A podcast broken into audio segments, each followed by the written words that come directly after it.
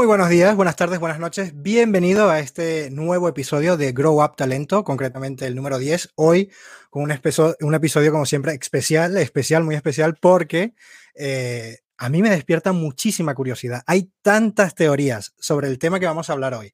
Hay tantas tendencias, hay tantos informes, que por cierto, como siempre, mi querida compañera Maite hoy también trae un informe de esos pesados, pesados, pero muy interesantes.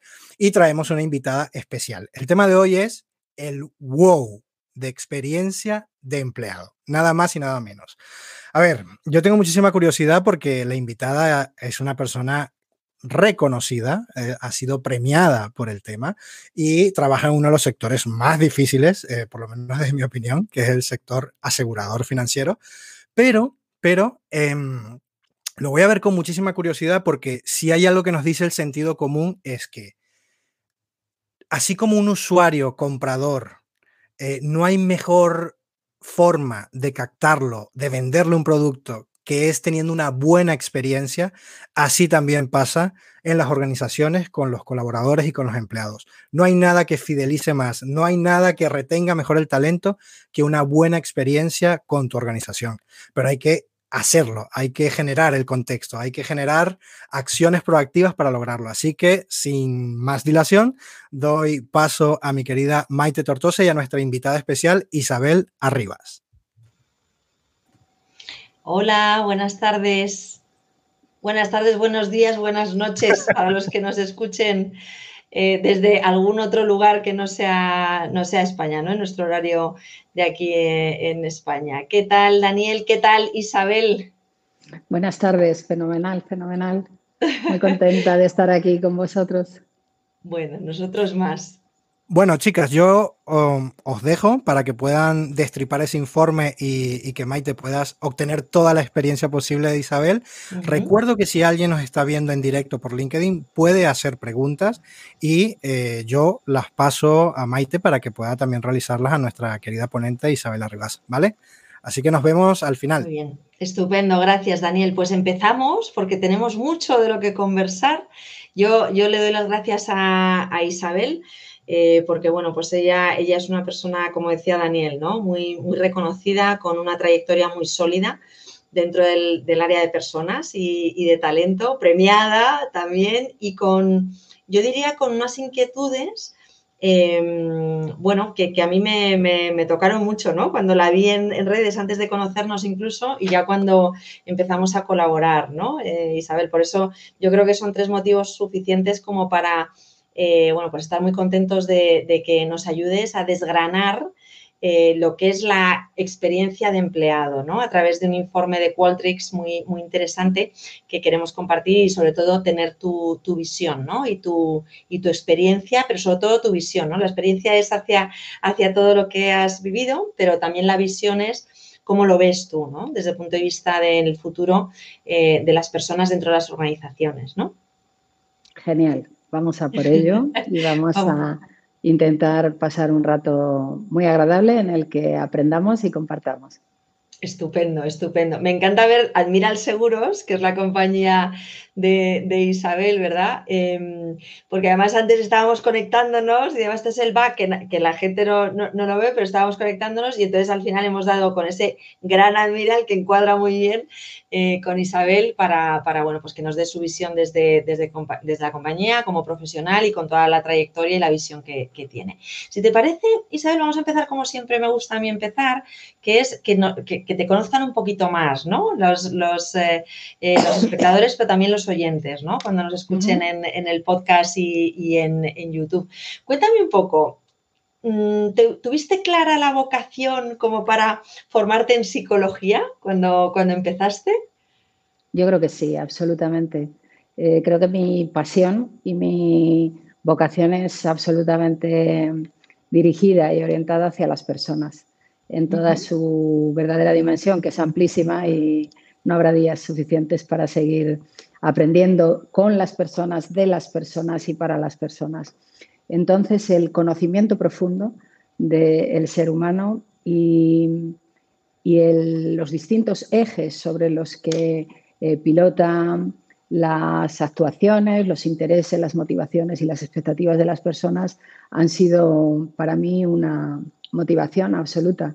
Y puedo decir que tras eh, bastantes años de experiencia profesional, sigo aprendiendo cada día, sigo disfrutando. Hoy tenía una reunión interesante con una persona que eh, es una candidata a aportar talento a nuestra compañía y le comentaba que no ha habido todavía un día de mi vida profesional y sé que puede parecer muy manido, muy teórico, donde yo no haya ido a trabajar con ganas. ¿Por qué? Porque sé que hay personas interesantes con las que voy a hacer mi trabajo, para las que voy a poder em, aportar o a las que voy a poder, eh, con, la ayuda de todo el equipo, cuidar. Fíjate, y me gustaría ahí em, quizás romper un estereotipo, ¿no? Porque muchas veces eh, en el sector asegurador y financiero, ¿no? Que, yo conozco bien, también he trabajado ahí y también, bueno, pues trabajamos para, para el sector asegurador, pues como empresas como la, tuya. Em, quizás romper el estereotipo de, ahora cuando has dicho, conocer personas interesantes, ¿no? De las que aprender y, y con lo que alimentarme, ¿no? Para que me motive cada día que voy a trabajar. ¿Me ayudas a romper ese estereotipo? Porque muchas veces desde fuera el sector asegurador o financiero se ve como más estático, ¿no? Desde el punto de vista de, talento. ¿Cómo, ¿Cómo, romperíamos eso, ¿no? Con lo que tú me acabas de decir, precisamente, de, oye, no hay día que yo no conozca a alguien o algo interesante y aprenda algo, ¿no? Pues hoy también manteníamos una conversación al respecto que es cierto lo que dices, Maite. Puede que el sector seguros no se vea desde fuera como el sector más mm, sexy, entre comillas, o más glamuroso, si lo lleváramos a este territorio. Eh, pero el sector seguros es, es dinámico, es eh, enérgico, es vibrante, aunque no lo parezca. Em, y lo es por muchas razones, em, pero es un sector muy basado en el dato, es muy Em, centrado en el cliente y muy em, en evolución y evolutivo. Por lo tanto, para mí son tres componentes absoluta y radicalmente mm, dedicados a, a lo que tú decías, a ser un sector donde se puede trabajar muy a gusto, se puede disfrutar mucho del trabajo y se puede evolucionar, aprender, eh, desarrollarse, mejorar. Mm. Para mí, definitivamente es un sector completo. Sí, muchas veces no se conoce toda la componente tan necesaria de innovación que tenéis, porque claro, si te, te, hubieras quedado con los seguros que hace 20 años se vendían a los clientes, no, hoy no existirías, ¿no? O sea, es decir, como sigue al cliente absolutamente, tienes que saber muy bien cuáles son las necesidades del cliente de hoy como para innovar, ¿no? Y crear productos y el análisis de datos, ¿no? La parte más tecnológica, toda la parte eh, vinculada a innovación, a, toda la parte de ciberseguridad, ¿no? Yo creo que es un sector, a mí, a mí me gusta mucho, ¿no? Yo por eso me, por eso me he permitido el, preguntarte, porque, oye, vamos a romper ese estereotipo que muchas veces desde fuera se ve como un sector, eh, y es un sector muy dinámico, ¿no? Efectivamente, yo, yo coincido totalmente contigo en lo que has apuntado. Y creo que además es un sector donde tú puedes evolucionar como profesional, ¿no? Que creo que, creo que es, que, es, algo importante, ¿no? Que te permita evolucionar. Eh, por, ir cerrando en cuanto a, tu perfil, bueno, has estado en distintas empresas, en Admiral llevas, llevas bueno, pues una trayectoria muy, muy sólida y muy, muy amplia con los premios que hemos comentado, ¿no? De, mejor mm. lugar para trabajar, otros reconocimientos ya a nivel personal que has tenido. Em, y me interesaría conocer un poquito más a Isabel como persona, desde el punto de vista de persona, preguntándote, ¿qué has enseñado en los últimos tres meses a alguien que a lo mejor haya sido significativa para esa persona? ¿Mm? ¿Hay algo que hayas enseñado a alguna persona con la seniority que tienes que a lo mejor haya sido significativo? ¿Y qué has aprendido que haya sido significativo en los últimos tres meses, ¿no? que, te haya, que te haya despertado? Em, bueno, yo espero mm, humildemente haber enseñado algunas cosas en distintos territorios, pero con lo que mm, en tiempos como los que vivimos, un poquito de incertidumbre, me quedaría es haber podido transmitir y enseñar em, que la actitud, y en este caso la actitud positiva, la actitud constructiva o la resiliencia en momentos de eh, complicados y en momentos de éxito es siempre un buen acompañante, o sea que eh, una buena compañía. Eso me hubiera gustado eh, poderlo transmitir y creo que las personas que lideramos personas y que trabajamos en equipo em, tenemos la maravillosa oportunidad de aprender y de transmitir. Em, que, yo haya aprendido en estos tres meses, de verdad, no puedo eh, reducirlo a un espacio tan pequeño y veréis por qué. Estamos ahora mismo hablando de lo apasionante que resulta el sector y una compañía de seguros como la nuestra, estamos en un momento de transformación cultural, Maite. Tú lo sabes. por lo, tanto, no he dejado, no he dejado de aprender ni un solo día desde, pues prácticamente todo el año, pero intensamente desde el mes de febrero en que mi, responsable, la CEO de Admiral Seguros, me pidió que diera un paso hacia adelante y liderara con otras personas eh, este proyecto maravilloso de transformación cultural, em, que es un movimiento hacia la agilidad como eh, compañía de seguros, eligiendo un marco ágil para eh, trabajar, como es Scale Agile, pero que, como sabemos muy bien, es un cambio completo de mentalidad en una organización. Es cierto que nuestra organización tiene una eh, política de puertas abiertas desde siempre, tiene un modo de eh, creer y trabajar en equipo absolutamente implantado y es por ello que nos ha resultado o nos resulta más fácil ¿no? La implantación de un modelo como este. Eh, no obstante, repito, es un cambio de mentalidad, es un vamos a centrarnos una vez más, pero de una manera mucho más eh, certera en el cliente. Eh, vamos a conseguir estar antes en el mercado más eficientemente, de una manera más productiva y ofreciendo al cliente todo aquello que espera de nosotros eh, con mayor celeridad. Eh, por lo tanto, el eje personas dentro de la organización también van a poder desarrollarse más rápido y mejor, que al final son mis clientes internos y también son en quienes yo tengo que pensar. Por tanto, el aprendizaje que he tenido eh, en estos tres últimos meses, pues mucho aprendizaje sobre agilidad,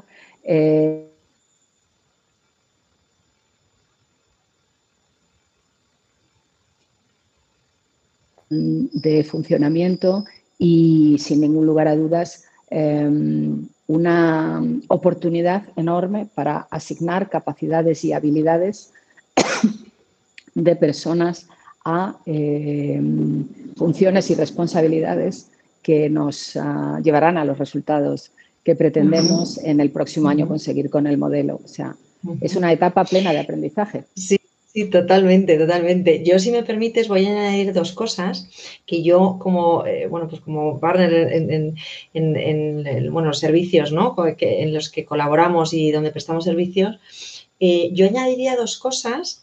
Eh, una tuya en concreto, creo que Isabel es una persona muy inquieta, o sea, no se conforma, es muy inquieta en buscar alternativas, en dar con la mejor alternativa eh, a nivel de esa gestión del enfoque integral ¿no? de una persona, porque creo que Admiral se preocupa mucho por las personas. De hecho, vamos, desde fuera yo lo veo, ¿no? O sea, que tenéis un trato muy personalizado, muy personalizado de, la, de, la, de las personas que tenéis dentro de ese cliente interno, ¿no? Yo lo he notado, esa, esa personalización es un valor muy importante que muchas veces lo tengo que decir yo más que algunos de vosotros lo veáis, porque desde fuera yo sí que nosotros tenemos la oportunidad de trabajar con distintos entornos, distintas industrias, distintas empresas y la personalización es algo muy diferencial.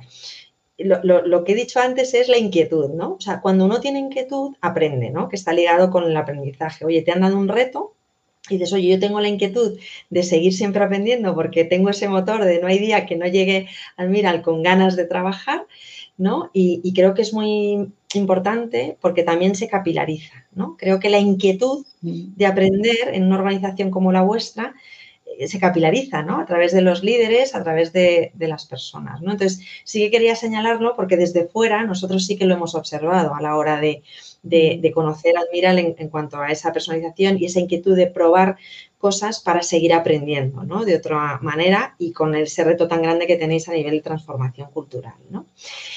Bueno, pues y ahí si me permites, me da la pauta ya para empezar a hablar de este informe, ¿no? Este, este, informe del que yo quiero compartir un poco lo que he extraído de él, Isabel, como también experta que te considero en la experiencia de ese cliente interno, que al final esa experiencia de cliente, ¿verdad? Que decía Daniel, Mm, em, es un informe que justo se, ha hecho hace nada, o sea, se, ha presentado, se presentó de hecho hace 10 días. ¿eh?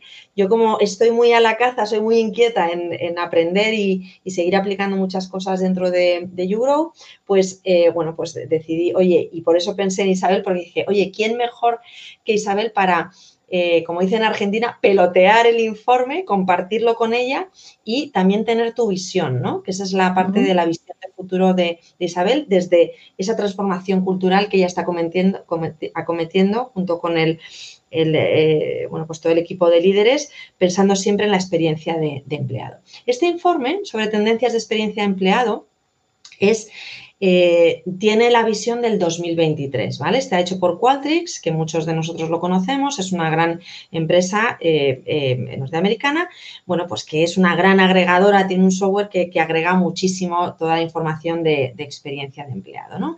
Se ha hecho en base a 28.900 encuestas, no es poca cosa, y se ha hecho en 27 países de 28 industrias, o sea, empresas de todo tipo. O sea, aquí estamos hablando aseguradoras, entorno financiero, farmacéutico, sanitario, educativo, etcétera, etcétera. Va desde Argentina, Países Bajos, Nueva Zelanda, Corea del Sur, o sea, es, em, increíble, ¿no? De hecho, son 170 hojas las que me, he estudiado con todo el cariño porque a mí estas cosas me, me interesan mucho, ¿no? Y fíjate, cosas que destaca el informe, Isabel, son aquellas como Oye, ha cambiado el paradigma, precisamente también por, el efecto del, COVID, ha cambiado el paradigma desde el punto de vista de experiencia de empleado, ¿vale? Desde el punto de vista de entender la relación profesional y lo que te vincula con tu empleador, en este caso, ¿no? Y ahora hay empleados que se encuentran retrocediendo y remodelando esa relación de trabajo con su empleador. Porque también ha entrado, precisamente por el efecto COVID, lo que son lo que llaman los límites saludables. Es decir, hasta dónde entendemos la relación profesional con el empleador y qué tenemos que tener en cuenta como empleadores en esa nueva relación profesional. Y entonces te habla de, dentro de esas expectativas que tiene empleado, que, que identifica lo que es el compromiso, lo que es la intención de quedarse, lo que es la experiencia versus las expectativas, ya no es solo la experiencia de empleado, es la expectativa del empleado, ¿vale?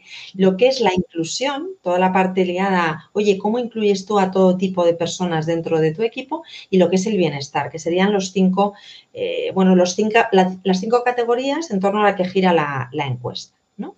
Y ahí te voy a ir eh, compartiendo, porque hay diferencias en los indicadores, no solo entre bueno, pues los, eh, la alta dirección, los mandos intermedios y los, eh, los, bueno, pues los empleados, los técnicos, bueno, pues toda la, fuerza laboral, hay diferencias en las eh, percepciones y, apreciaciones, pero también en cinco aspectos que señala, que me parecen también muy interesantes, que es lo que necesito para quedarme, es decir, qué cosas valoro yo y tengo como expectativas para quedarme. Entre ellas están el salario y unos beneficios justos. Y una que hace que yo no me quede, que es la cultura por sí mismo, una cultura de oficina, ¿vale? Sin incluir ese tipo de oficina que yo necesito tener. Esa es una de las categorías. Luego, otra que comenta es lo que necesito para no quemarme, fíjate, llega la parte del burnout de, oye, con toda la exigencia que hemos tenido todos para adaptarnos al nuevo entorno, ¿qué necesito para no quemarme? ¿no? Y ahí señala el tener sistemas y procesos que eliminen carga de trabajo innecesaria, es decir, cómo los sistemas me, me ayudan en mi trabajo, ¿vale? Y los relacionados, los, los beneficios relacionados con el bienestar. Que yo esté bien para acometer el trabajo que tengo que acometer, ¿no? ¿Mm? Luego habla de lo que necesito para crecer, ¿no? Y para crecer es, oye, pues que por parte de la empresa yo sienta que hay un compromiso en mi carrera, ¿no? O sea, que también quiere comprometerse, quiere apostar por mí, ¿no? En ese compromiso de, oye, hacerme un planteamiento de carrera, ¿no? Y que también sea permeable a lo que yo necesito, ¿no? En, una carrera. Interrúpame en lo que consideres, ¿eh? Saber qué quieras destacar, por favor. Eh, y luego también habla de, oye, incluso en momentos de incertidumbre como el que pasamos, de, de COVID, por ejemplo, el que yo pueda tener algún tipo de transición. O sea, es decir, esto me parece, fíjate, un concepto muy interesante, que yo creo que en España tenemos poco y quizá hay más en otros países más anglosajones, ¿no? Es decir, cuando yo tengo un momento de incertidumbre en la, en la compañía, porque estoy cambiando de producto, porque estoy cambiando toda una business unit, que haya un periodo transitorio donde yo adquiera habilidades y que eh, esté dentro contemplado dentro de mi plan de carrera, ¿no? El decir, oye, esta business unit, por ejemplo, desaparece o nos vamos a fusionar con Portugal, ¿no? Hay un cliente ahora nuestro que fusiona con Portugal y, claro, están un poco stand-by esperando cierre de año para saber cómo va a quedar la business unit. Durante ese tiempo de transición, que el empleado sienta que la compañía tiene eso en mente, tiene en mente esa transición para acompañarle, ¿no? Por ejemplo, ¿no? Y luego habla de lo que necesito para sentirme inspirado es decir, fíjate la inspiración cómo conecta con los valores, que me, parece maravilloso. me inspira una organización que muestra integridad y demuestra sus valores, lo demuestra con evidencias, ¿no? A través de sus líderes, del ejemplo, este tipo de cosas, ¿no? Esa integridad y sus valores. Y además lo que me inspira es que realmente cuando esos valores que la compañía defiende pueden verse comprometidos, eh, la, compañía sea fuerte en esa defensa de los valores ¿no? que, ha abanderado. ¿Vale? Y por último, lo que dice es lo que necesito para ir más allá de mi papel, o sea, más allá de, oye, que me, que me piden un esfuerzo adicional, es que siempre la compañía tenga en mente mis límites personales, ¿no? Pues oye, si yo tengo familia y yo sé que tengo que dedicar tiempo a la familia y tengo que, oye, pues que la, empresa lo tenga en mente, ¿no? Que me tenga en mente en cuanto a esos límites personales, ¿no?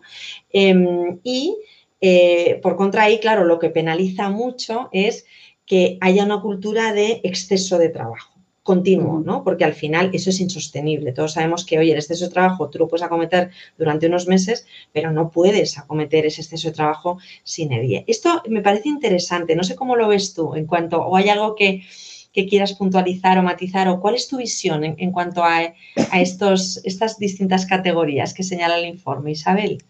Yo creo que el informe y el resumen que tú nos has hecho, Maite, es el semblante de em, una empresa que, como tú has comenzado a, comentar, cuida a las personas que, que, tiene a bordo. esa palabra tan británica, pero que tiene todo el sentido, ¿no?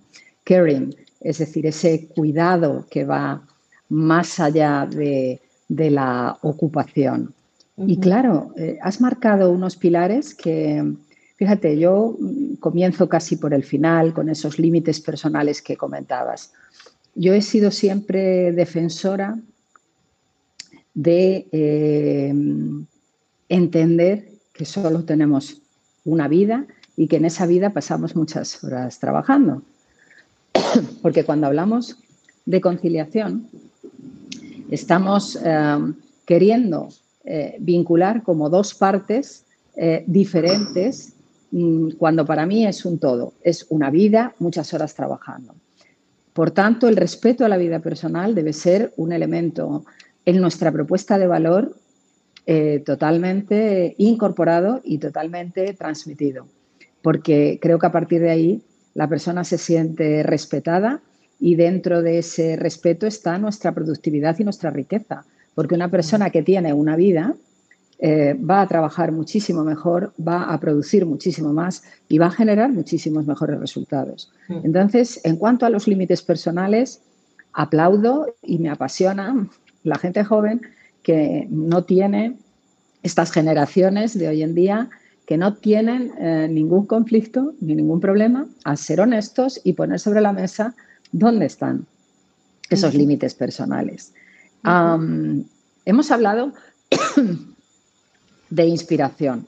Yo creo que hoy estamos hablando en las organizaciones eh, de un liderazgo humanista, un liderazgo cercano y un liderazgo humano, que es y que incluye un, camino hecho por todos, un acompañamiento y una guía muy inspiradora. Y creo que, sin lugar a dudas, eh, esto pasa por ser una de las cuestiones más importantes, porque también el liderazgo y quien me acompaña en este camino es, um, está vinculado con cómo voy a ser eh, capaz de desarrollarme o cómo se va a ver mi desarrollo dentro de la organización, cómo se va a ver ese, ese, mm, esas expectativas de las que tú hablabas y que por ahí debería empezar todo itinerario de, de la experiencia de una persona en un trabajo. Eh, eh, me, me, inserto en una empresa, me integro y alguien me habla y se preocupa de registrar de una manera u otra mis expectativas para después poder ir eh, valorando, midiendo cómo van, cómo van cumpliéndose. Em, el desarrollo profesional sabemos que es una de las variables hoy. Yo, te diría que muchas veces eh, está por encima en algunos informes em, en, valoración a la retribución, evidentemente cumpliendo, cumpliendo con, con lo que, con lo que se debe en el aspecto compensatorio tan importante, tan importante para todos.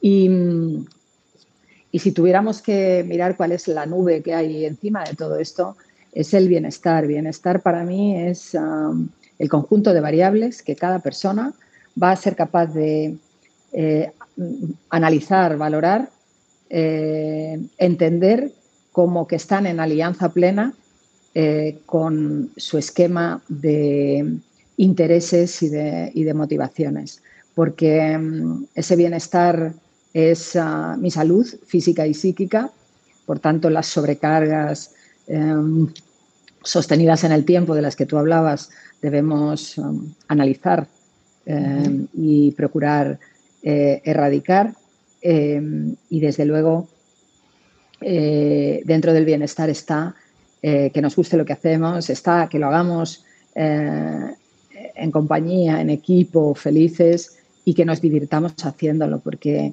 ¿quién dijo que el trabajo era eh, un pesar o, o algo aburrido?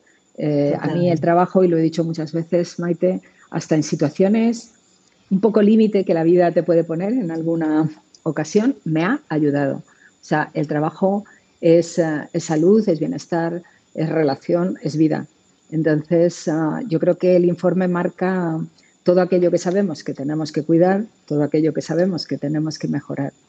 Em, y no puedo estar más de acuerdo. Fíjate, eh, eh, yo creo que ahí, ahora luego lo que, o sea, al, final, una de las conclusiones, yo leyendo esas 170 hojas casi, es que hoy día las personas, em, fíjate, y además yo creo que lo menciona varias veces, exigen no, no es que necesiten, es que exigen que las empresas estén centradas en lo humano, ¿no? Que es lo que has dicho tú de ese liderado, o sea, de ese entender las expectativas que tú tienes, no la experiencia, sino las expectativas. ¿Dónde quieres llegar? ¿Cómo quieres llegar? Porque al final esa empresa, eh, si tiene esa sensibilidad y tiene esa clara esa exigencia, lo que va a hacer es darle los recursos a la persona para que llegue donde quiera llegar desde el punto de vista de, oye, eso que necesitas, esa contribución que necesitas en la empresa, ¿no? Y entonces, es verdad que esa es la expectativa, ¿no? Que la perspectiva sea más humana, ¿no? Y ahí habla de cuatro tendencias, ¿no?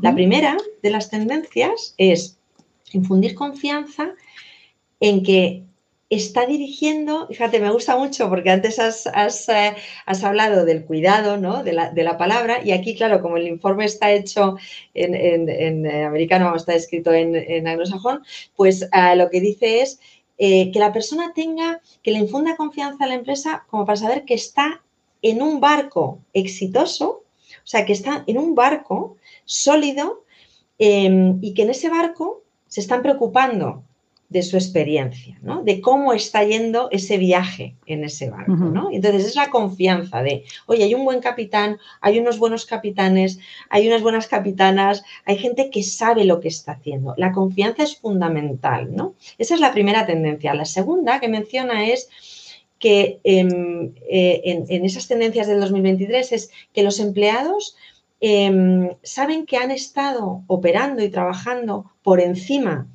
del estándar del, pre-COVID, o sea, por, ese, por toda la parte de adaptación, de flexibilidad, de cómo hemos tenido que hacer todo esto, entonces, sabiendo que han estado operando por encima del estándar, ahora necesitan esos límites, o sea, esos límites que les hagan balancear y equilibrar ¿no? Equilibrar lo que dices tú, ¿no? Ese bienestar. Oye, yo he dado todo, estoy intentando darlo todo durante, pero eso de manera sostenida no se puede. Ahora necesito esos límites para equilibrar esa balanza, ¿no? La tercera tendencia que marca es que los malos procesos y los sistemas ineficientes alimentan el riesgo de agotamiento. O sea, es decir, que tú dentro de la empresa no tengas unos buenos procesos y unos buenos sistemas que sean naturales de alguna manera. Yo muchas veces lo digo, ¿no, Isabel? De, yo creo que alguna vez lo hemos hablado. Oye, los sistemas tienen que ser tan naturales que la persona muchas veces no se dé cuenta de que está trabajando con el sistema. Porque yo siempre digo, está bailando con el sistema. O sea, el sistema tiene que ayudar, no entorpecer el buen talento, ¿no? Entonces, esto es una de las tendencias que cada vez se le pone más foco, ¿no? Y la cuarta que menciona es, em, tengo que estar empleado, eh, lo, has dicho tú, ¿no? Me encanta Isabel porque es que, claro, va por delante, porque de esto sabe mucho, ¿no? Entonces, eh, lo que antes decías es, oye, estar empleado no es solo tener un trabajo, es parte de mi sistema de valores, me dignifica, me hace eh, tener ese sentido de utilidad, de ayudar a otros, de enseñar a otros, ¿no? Y eso es valores, ¿no? Entonces, mm. esas cuatro tendencias son algo que van a marcar el 2023 que a cualquier empleado no se le van a escapar y que cualquier empresa, por supuesto, tiene que ponerle foco, ¿no? ¿Cómo mm. ves estas cuatro tendencias, ¿no? La de la confianza, saber que estás en un barco sólido. El tema de la confianza eh, eh, tiene toda la lógica que esté ahí. Nosotros, a lo largo del tiempo, una de las em, de los elementos, de las cuestiones que valoramos, que medimos, es el índice de confianza de las personas. Eh, y no nos importa tanto el posicionamiento en un ranking, que también, que, te importa, pero lo que nos importa es ese índice de confianza de las personas que forman esta familia sobre la misma familia. Por lo tanto, esa C de confianza para mí es absolutamente, absolutamente básica. Desde luego, tú has comentado antes la necesidad de estar o saberte en un, como persona trabajadora en un proyecto sólido, en un proyecto estable en los tiempos que corren, pero sobre todo eh, en, un, en un proyecto lleno de oportunidades donde ves que eres parte y arte de ese éxito y por tanto estás viendo ya tu, hueco y te estás sintiendo completamente eh, parte, de, parte de ello. Em, es con ello que las personas, eh, con ese compromiso, con ese nivel de, alianza, de engagement con el proyecto, eh, las personas lo dan todo y más, que es el, el famoso ese extra mile del que hablamos. Tú has comentado sobre el tuyo, así como todas las personas que, nos acompañan y, hoy sabemos que la época de pandemia fue una época anómala, fue una época en la que evidentemente todos nos esforzamos eh, más allá de, em, por distintas y, diversas razones. Eh, pero efectivamente Em, esos límites, volvemos a ellos, esas ah, no barreras, sino esas líneas que hay que cruzar eh, en una vida normal, en una vida plena, están ahí, estaban y, siguen estando. Y por tanto, creo que es muy importante, eh, y volvemos a lo que comentábamos antes, que respetemos, y yo hablo siempre de vida personal, no es que no seamos sensibles a, a la vida familiar y a los, a los pequeños, especialmente a los niños, que lo somos, pero vida personal, porque a cada persona eh, le gusta y se desarrolla o eh, desarrolla su vida de una manera, de una manera diferente. pero para mí, para mí, quizá lo que has comentado al final le pone el broche de oro a todo ello. Hoy no trabajamos eh, y queremos solamente saber que nuestro trabajo eh, tiene una utilidad y sirve para algo, sino eh, que, bueno, nuestros clientes, vendemos un producto, vendemos un servicio, todo eso queremos conocerlo, saberlo, sino queremos que ese propósito trascienda mucho más allá. Queremos saber hacia dónde o dónde en la sociedad, qué estoy aportando, cómo estoy ayudando. Y creo que sin ese propósito tampoco completamos ese ciclo. Eh, por lo tanto, creo que los cuatro eh, eh, pilares que hemos establecido en este, en esta última, en este último tramo pasan por ser absolutamente, absolutamente vitales para mm. que al final una persona se sienta en ese barco del que tú hablabas antes, em, inspirado por esa confianza y esté dispuesto a, junto con el resto del equipo, darlo todo, que no deja de ser el resultado exitoso de una, de una organización, de un negocio, de una operación. Em, yo creo que...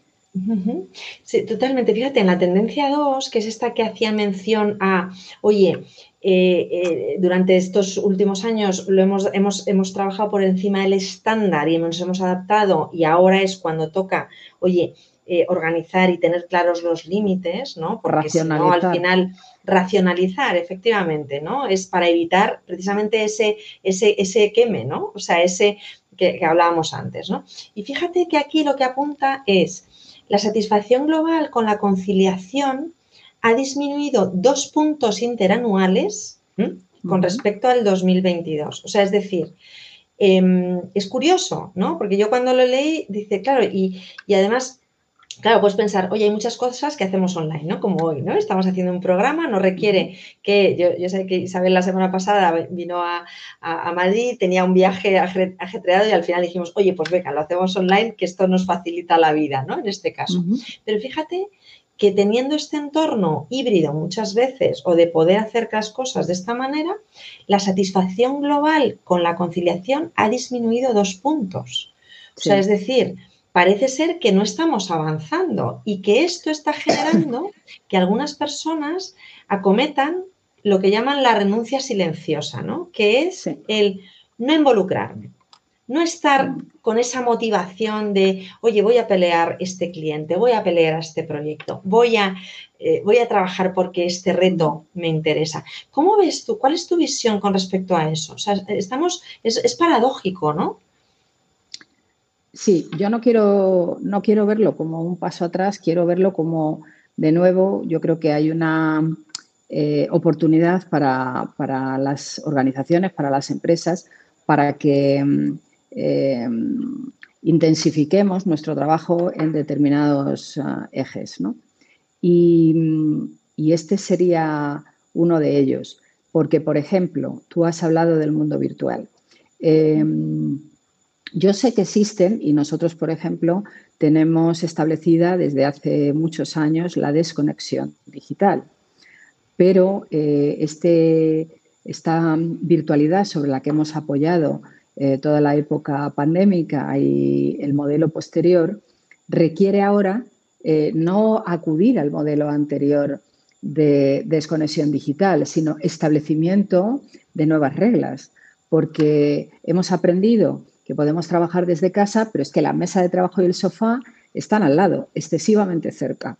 Em, también hemos aprendido en ese estar alerta en época pandémica que hay un sonido en nuestro teléfono y que inmediatamente podemos echar un vistazo a nuestro mail.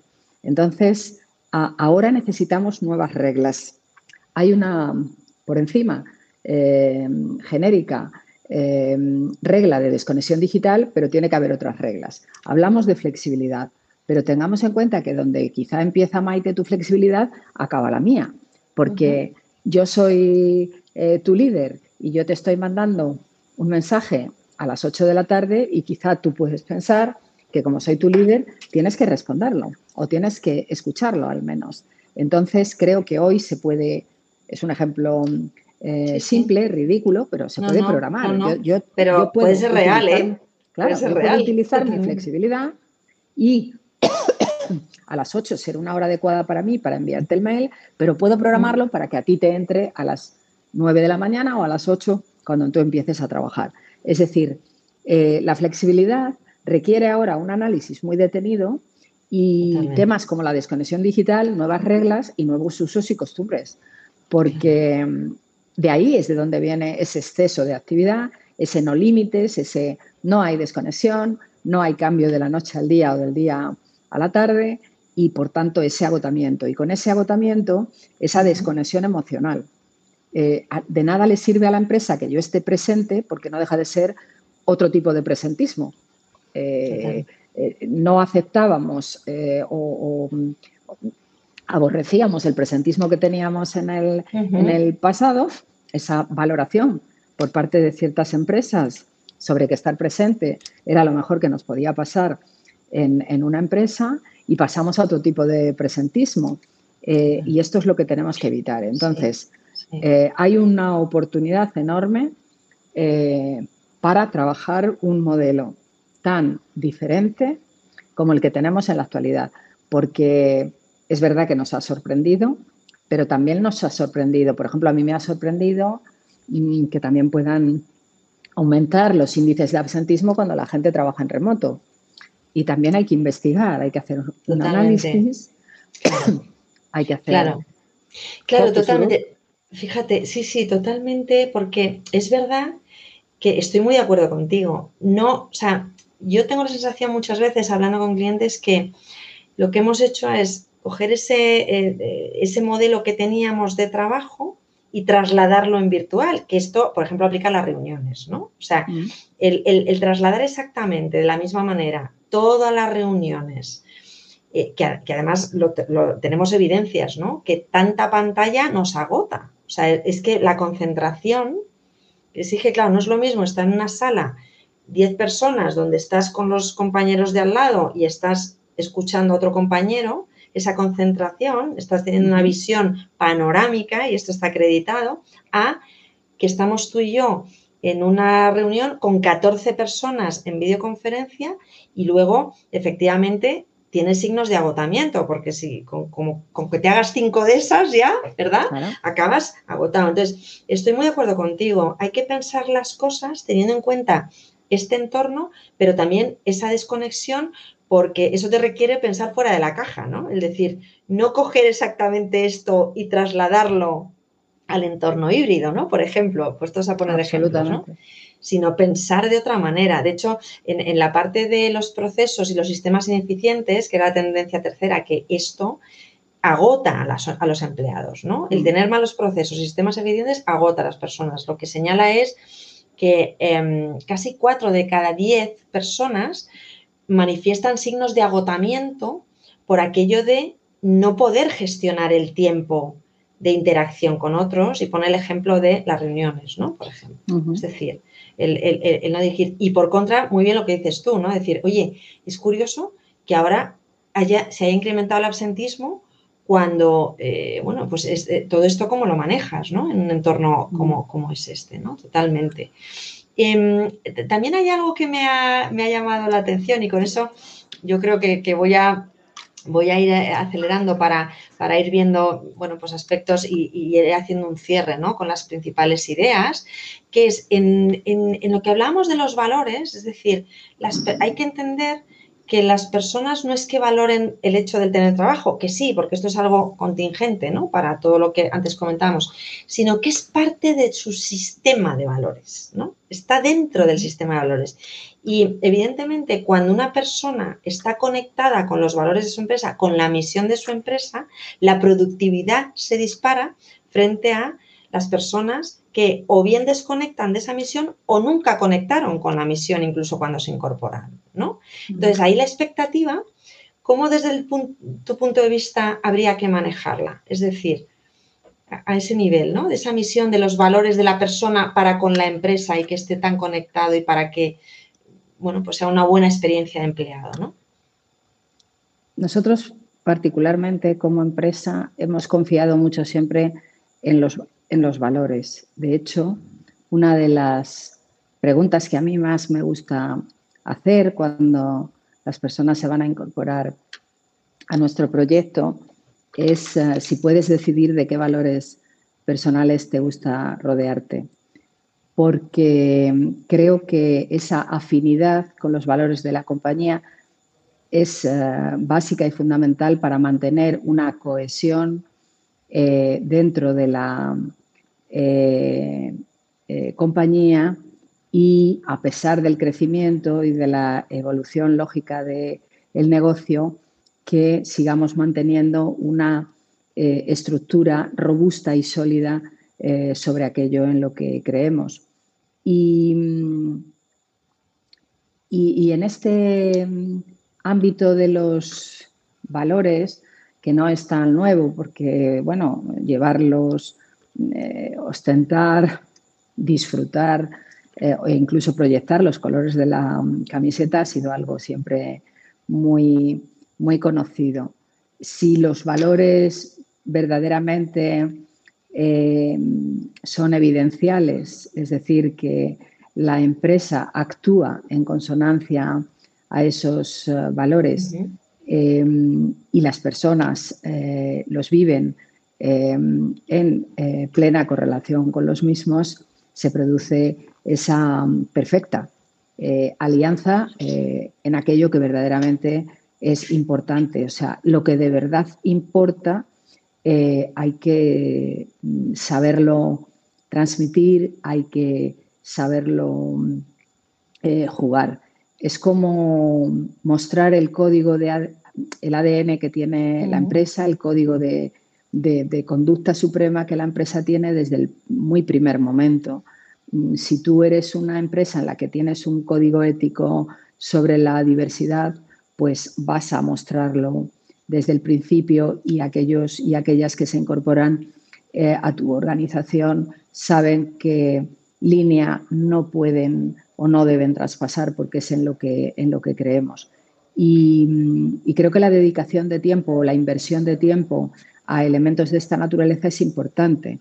Si la comunicación es uno de tus valores y la mm, honestidad y transparencia en la comunicación em, son eh, una base fuerte del establecimiento de las relaciones dentro de tu cultura, pues eh, mostrarlo desde el principio y, caminar todos juntos en ese sendero es lo que mejor nos va a llevar a que verdaderamente seamos una compañía mm, transparente y honesta en nuestras comunicaciones internas, externas y con terceros intervinientes.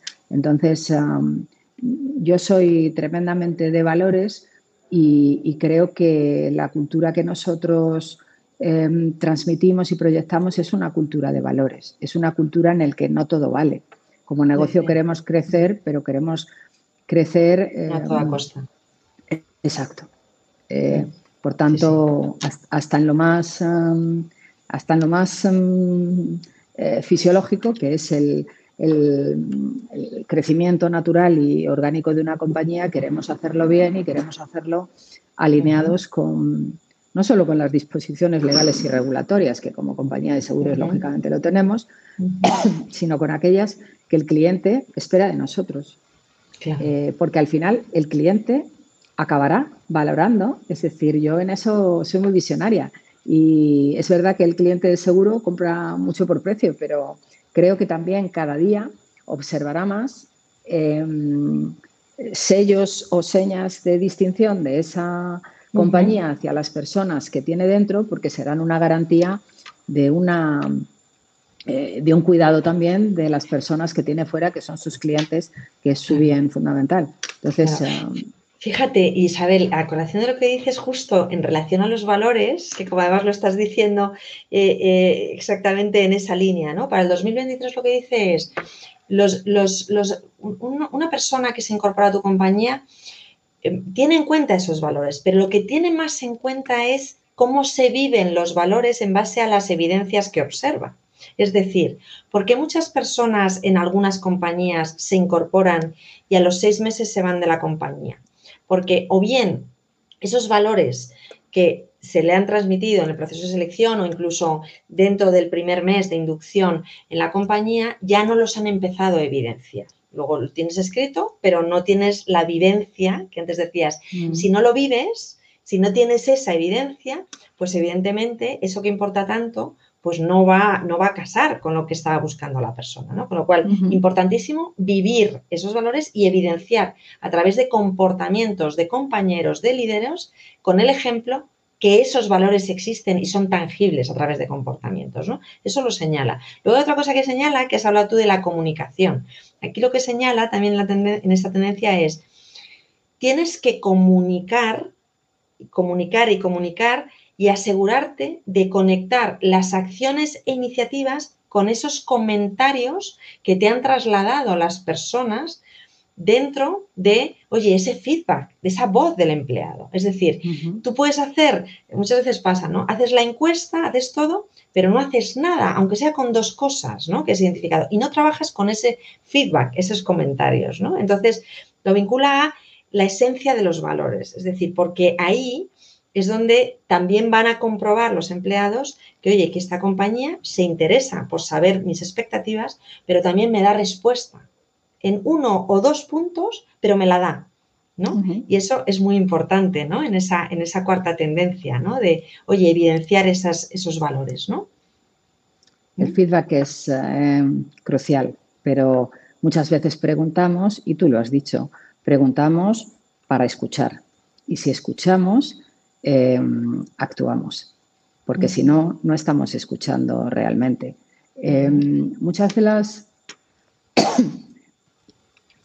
algunas de las dificultades que tenemos en las organizaciones es que a veces hacemos, no sé, una encuesta anual empleados eh, con, una, con un seguimiento semestral y, bueno, quizás si has esperado seis meses para volver a escuchar em, cómo sienten tus personas, eh, cómo valoran o qué esperan, pues a lo mejor llegas, pues en algunos casos un pelín tarde, ¿no? Entonces nosotros a eso le damos mucha importancia. Nosotros contamos con una app de apoyo que mm, es anónima y bueno, que te puedes, eh, participación voluntaria, te puedes ascribir cuando te incorporas a la compañía, eh, puedes utilizarla desde tu ordenador, la puedes utilizar desde, desde tu teléfono y puedes participar diariamente. Y nos puedes decir cómo te sientes y mm, eso no nos hace solo tener un cuantitativo importante, sino un cualitativo también, porque podemos eh, hacer eh, comentarios, podemos felicitar a otras personas, podemos hacer sugerencias, incluso podemos enviar eh, quejas y, y, demás. Entonces, hay tres cosas que permite rápidamente un feedback tan continuo como el que nosotros tenemos en este canal. Uno es a veces resolver cosas de manera muy, muy, muy inmediata. Eh, dos, que no es poca cosa, que no es poca cosa. poca cosa. Eh, otro, otra posibilidad es mejorar em, eh, comunicación en muchos territorios, porque casi siempre detrás de una dificultad hay un problema de comunicación. Y tercero, ya un poquito más a, corto o medio plazo, pues generar acciones o programas que vayan encaminados a resolver o a, o a mejorar situaciones que pueden haberse Em, puesto em, en evidencia o que necesiten construirse. Em, a mí me parece de una riqueza enorme, pero es verdad que tú no abres un canal de esa naturaleza para que todos sean flores. Ojalá fuéramos así de fantásticas y fantásticos, pero no lo somos. Y, y hay veces que hay Mm, un feedback constructivo y respetuoso, porque eh, cuando hay valores en la compañía esto se produce de una manera siempre respetuosa y constructiva, y es a través de ello que conseguimos entre todas y todos construir una cultura de empresa, aquella que necesitamos y que favorece al fin que perseguimos en el negocio. Entonces, esta herramienta de feedback y de escucha activa para personas en, en Admiral Seguros para mí, para mi equipo, para los líderes, para nuestra, para nuestra CEO es tremendamente importante. No, no, lo es, lo es, lo es. Bueno, voy a ir cerrando, que si no, Daniel me va a regañar de lo que hemos... Bueno, es que estaría toda la tarde conversando contigo, Isabel, porque además a mí este tema me, apasiona, ¿no? Sabes que me, me apasiona las personas, a ti también, y entonces eso nos conecta, y entonces estaría contigo conversando de este tema, vamos, muchísimo tiempo. Fíjate, yo me quedo, eh, si, te parece, yo, yo, yo remarcando, lo que me quedo es, más allá del resumen que haga ahora Daniel, que las empresas tienen que aprender a ser más humanas desde el punto de vista de la gestión de las expectativas de las personas. O sea, realmente entender, pero no porque salga en un titular, ¿no? Del boletín interno de la web y tal, sino porque realmente es muy importante entender a, las personas, asegurarnos de que el mensaje que nos están dando lo, lo comprendemos, pero que también actuamos, ¿no? Y actuamos de verdad con una o dos acciones, porque a lo mejor no se trata de, hacer un plan estratégico, ¿no? Tú eso sabes mucho, ¿no? Es decir, a lo mejor me centro en dos cosas, pero que sean eficientes y que veamos resultados y que nos permitan aprender, ¿no? No sé ahí con qué te quedas tú de esto que hemos conversado, más allá de que luego a Daniel le dejemos que haga el, resumen, ¿no? De todo. Absolutamente de acuerdo con lo último que has dicho. Bueno, yo con lo que me quedo es que em, trabajamos para estar bien y para estar bien tenemos que eh, cuidar una serie de variables de las que hemos estado hablando esta tarde. Em, y desde luego cerraría, porque la ocasión eh, así me lo, me lo propone, em, con que desarrollar a las personas es algo eh, extraordinariamente potente y lo dijeron los clásicos, damos oportunidades a las personas y nos demuestran que pueden superarlas y hacer mucho más. Y, yo en este sentido, Maite, pues ah, agradeceros eh, no solo este rato de charla maravillosa que hemos compartido, sino agradecer a, a YouGrow eh, el acompañamiento que, nos hacéis eh, para mejorar habilidades, competencias, actitudes, la vida de, personas que trabajan con nosotros. Y, y, también ahora de aprender a hacer eh, mapas y planes de desarrollo personal que tanta falta nos hace. Así que. Sí, la, la, verdad es que es un lujo, porque cuando tienes clientes así, es que, vamos, yo, yo me pasa como a ti, que yo como no voy a levantarme con las mañanas con energía y disfrutando tantísimo, ¿no? De, de, de, poder acompañar personalizadamente. Y porque, bueno, yo creo que cuando una empresa cree en, o sea, como muchas veces pensamos, ¿no? Oye, por algo le contrataste pues inviertes, es lo que dices tú, ¿no? Es que e, es exponencial lo que te va a dar esa persona, ¿no? Y encima, si te preocupas por su bienestar, por ese cuidado, eh, oye, pues, eh, pues, pues claro que se nota, ¿no? O sea, yo creo que es una ecuación ganadora, o sea, al final es una fórmula ganadora, ¿no? y el trato personalizado, pues como hacéis vosotros, ¿no? De, oye, esto aunque sea grande, aunque somos una corporación y más, en el fondo somos una gran familia, ¿no? Internacional. ¿No? Que, es, algo que se puede, se puede lograr, ¿no? Admirar a mí me, me admira mucho, si me permites, porque eh, eh, o sea, tiene un entorno muy familiar, muy personalizado, siendo internacional, o sea, que es, que es mm. algo que se puede, que se puede hacer, ¿no? Isabel, con lo cual, se puede. porque tenéis la visión de la, experiencia de las personas, ¿no? No solo el cliente externo, sino el cliente interno. Daniel, cuando quieras, eh, bueno, pues eh, resumir eh, lo que hemos conversado y con tu buen criterio, siempre nos sorprende, ¿eh? Isabel, prepárate porque lo mismo, eh, a ver qué, nos, qué, resumen, qué síntesis hace Daniel. Vamos a ver.